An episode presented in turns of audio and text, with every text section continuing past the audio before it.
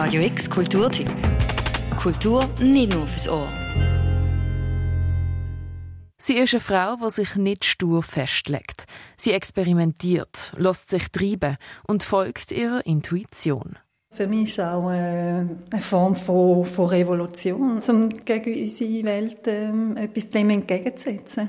Und ich glaube, es würde sehr viel Kraft in dem liegen, wenn, wenn man sich hineinlassen das in sich hineinlosen und auf das, was kommt, vertrauen, ist auch ein Grund, warum die Werke von der Lika Nüssli so vielfältig sind. Das Cartoon-Museum widmet der Schweizer Künstlerin eine Retrospektive Lika Nüssli im Taumel und zeigt hier dabei eindrücklich die Vielfalt von ihren Werken. Von grossen, farbigen, expressiven Aquarellarbeiten zu tuschenzeichneten, reduzierten schwarz-weiß Comicstrips oder textile Installationen. Lika Nüssli legt sich in der Kunstform nicht fest und verflechtet es so auch gesellschaftskritische Themen auf ganz verschiedene Arten in ihre Kunst. Ich glaube, Kunst macht einfach Sachen auch erfahrbar und bauen, können auch eine, eine Brücke bauen zu Themen. Und Kunst an sich ist ja schon eine eigene Sprache und man muss sich in eine andere Sprache eindenken. Und also ich glaube, sie macht einem einfach auch flexibler und fördert die Empathie. Sagt Lika Nüssli.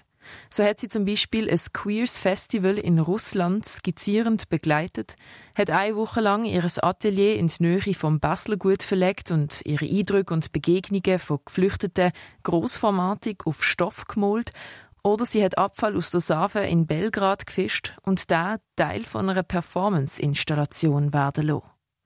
In Belgrad, mitten im ersten Lockdown, hat auch die Arbeit an ihrem neuesten Graphic Novel angefangen, wo sie sich der Vergangenheit von ihrem Vater als Verdingkind widmet. Und ich bin dort sieben Wochen lang eigentlich eingesperrt und habe mir dann dort auch sehr gut vorstellen, wie es für ihn war als Bub, ähm, als er weggekommen ist äh, auf, zu dem fremden Bauer und sich eben auch sehr einsam gefühlt hat ohne seine Geschwister und ohne seine Familie. Ich glaube, es hat mich sehr viel empathischer gemacht. Starkes Ding heißt The Graphic Novel und nimmt die in schwarzer Tusche auf weißem Hintergrund mit in die Vergangenheit von ihrem Vater. Vom kleinen Ernst Nüssli, wo mit zwölf Jahren zum Verdingkind auf einem anderen Hof geworden ist und von dort an harter Arbeit und körperlicher Gewalt ausgesetzt war. Jetzt auch die persönliche Geschichte von meinem Papi, die ist ja eigentlich auch ähm, eine historische Geschichte. Und hat natürlich auch Bezugspunkte zu, zu der Gegenwart. Oder? Es gibt noch genug Kinder, die, die auf dieser Welt und noch versklavt sind. Und, und auch ähm, eben die Naturverbundenheit.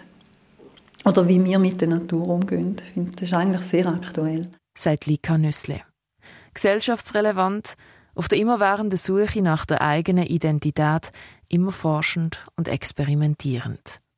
Die Retrospektive von der Lika Nüssli im Taumel ist ab heute bis Ende Mai im Cartoon Museum zu sehen. Für Radio X, die Noemi Keller. Radio X Kulturtipp. Jeden Tag mehr. Kontrast.